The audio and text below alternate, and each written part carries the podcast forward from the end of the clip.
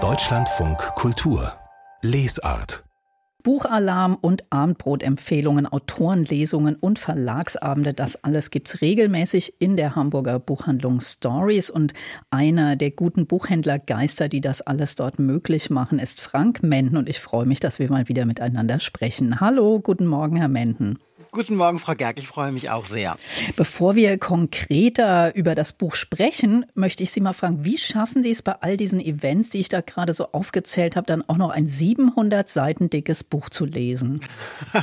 Das ähm, geht, wenn das Buch so gut ist, wie das, über das wir gleich sprechen werden, ähm, dann geht das ganz von selbst. Das ist irgendwie, das, das zieht einen so rein und dann verfliegt die Zeit nur so. Und Zeit muss man sich nehmen und für solche Bücher nimmt man sie sicher gerne.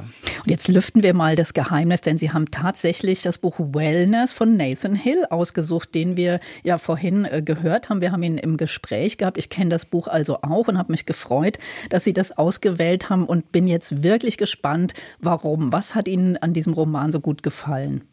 Aber mir hat es einfach so gefallen, wie sie Jack und Elizabeth, diese beiden Protagonisten, gezeichnet hat. Dieses Paar, das sich eigentlich äh, gegen alle Widerstände kennenlernt, 1993 in Chicago. Und dann, ähm, sie kommen beide aus unterschiedlichen Verhältnissen und äh, dann sind sie zusammen und es ist eine wunderschöne Liebesgeschichte, wie es beginnt. Und dann sind wir jetzt plötzlich 20 Jahre später. Tja, und dann hat man, merkt man einfach, wie diese äh, Liebe sich doch etwas erkaltet hat oder sagen wir mal der Realität gewichen ist. Und ich finde, der hat das so wunderbar beschrieben und so genau beobachtet und also ich finde, man kann da so viel wiedererkennen und ich, mich hat das umgehauen, das Buch. Mm, mich auch. Ich fand, er wildert auch in so vielen verschiedenen Gebieten, dass man sich kaum entscheiden konnte, auf was man sich jetzt konzentriert im Gespräch, weil Ganz das Buch genau. so reich ist, nicht? Also man lernt auch unglaublich viel, aber auf die denkbar unterhaltsamste Weise. Auf jeden Fall. Also ich meine, es geht ja um Kunst, um Musikszene, ne? Immobilien äh, sind irgendwie wichtig, Achtsamkeitsseminare und vor allem äh, die Titel, das titelgebende Institut, für das Elizabeth arbeitet, das die Arbeit, die die machen, die fand ich auch extremst spannend. Also, also ich sehe schon, Sie werden das Buch wahrscheinlich häufig anbieten, hoffen ja. wir. Und äh, hoffentlich werden es auch viele Leute lesen. Das dann, ich auch, ja. dann haben Sie einen äh, Roman noch von Stephanie Bishop ausgesucht, der Jahrestag. Und da habe ich mal so ein bisschen geguckt und das scheint auch ein Eheroman zu sein. Das ist es auch tatsächlich, denn es geht um JB Blackwood, die ist Schriftstellerin. Sie ist gerade auf dem Gipfel ihrer Karriere, soll einen der bedeutendsten Literaturpreise verliehen bekommen und sie ist verheiratet mit einem älteren Mann, mit Patrick. Ist ein Kultregisseur, ähm, wirklich total verehrt und pikanterweise ihr ehemaliger Professor. Und die beiden sind auch schon länger zusammen. Auch hier ähm, machen sich erste Gebrauchsspuren in der Ehe ähm, bemerkbar. Und sie schlägt vor, ähm, zum 14. Hochzeitstag eine Kreuzfahrt zu übernehmen Richtung Japan. Und das machen sie auch. Und ähm, da scheint sich auch alles zum Guten zu führen. Und dann geht während eines Sturms Patrick über Bord.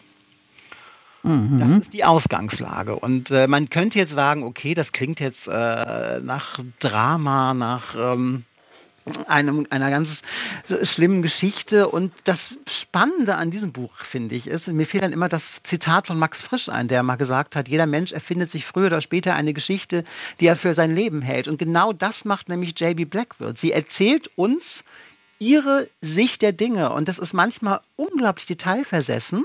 Manchmal geht sie über ganz viele Dinge einfach hinweg und man merkt, dass diese Frau es gewohnt ist, sich gegen diese Deutungshoheit von außen, weil es galt immer so dieser Spruch, ja, sie ist ja eigentlich nur so wegen ihres Mannes so berühmt geworden und so beachtet worden. Und sie musste sich das immer selber wieder zurückholen. Die Deutungshoheit nicht nur über ihr Werk, sondern auch über ihr Leben. Und man merkt, dass sie das auch in diesem Bericht, denn es ist alles aus ihrer Geschichte, aus ihrer Sicht erzählt, dass sie da ähm, uns manchmal komplett in die Irre führt, weil sie Dinge erzählen will und eben sehr, sehr viele Dinge nicht erzählen will, was auch extrem wichtig ist in diesem Buch. Das heißt, es ist gar kein Thriller, also dieser Unfall oder die Katastrophe spielt gar nicht so eine wichtige Rolle, sondern die löst eigentlich nur was aus.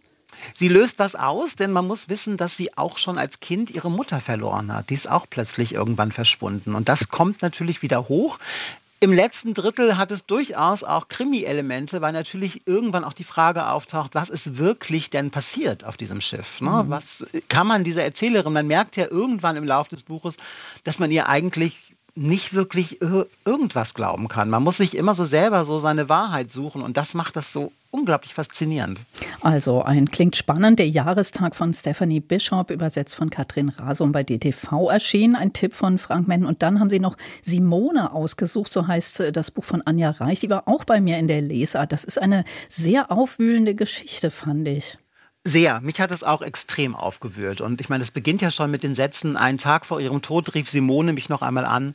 Das weiß ich genau, denn ich hatte keine Zeit. Und das ist schon, diese Sätze, das hat mich schon so mitgenommen. Das ist die Geschichte einer Spurensuche, einer Suche nach den Gründen, warum sich Simone, das war die bewunderte Freundin seit Teenagerzeiten von Anja Reich, mit 27 das Leben nimmt und vom Balkon ihrer Wohnung springt. Und das ist gleichzeitig aber auch eine Geschichte der DDR und der Umbruchjahre nach der Wende. Das war ja für viele, hat das ja Neuanfang bedeutet. Manche sind dagegen, sind Biografien total zusammengebrochen.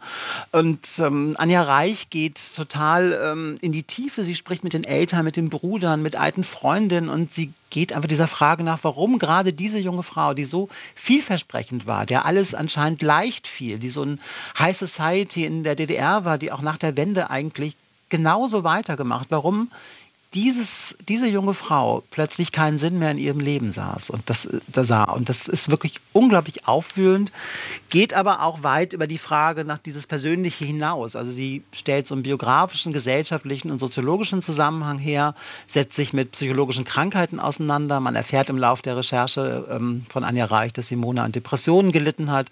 Und sie fügt das alles zu so einem Puzzle zusammen, zu so einem ganz komplexen Zusammenhang was uns Simone sehr, sehr nahe bringt. Und ich finde, was ich wirklich bewundere bei diesem Buch, dass man diesen psychischen Kraftakt von Anja Reich beim Schreiben auch total merkt und zwischen den Zeilen lesen kann und es trotzdem so eine hochprofessionelle ähm, Sichtweise und ähm, ja fast schon längere Reportage ist. Also mich hat das sehr bewegt und auch echt erschüttert und trotzdem finde ich, geht man aus diesem Buch mit so etwas wie Hoffnung raus.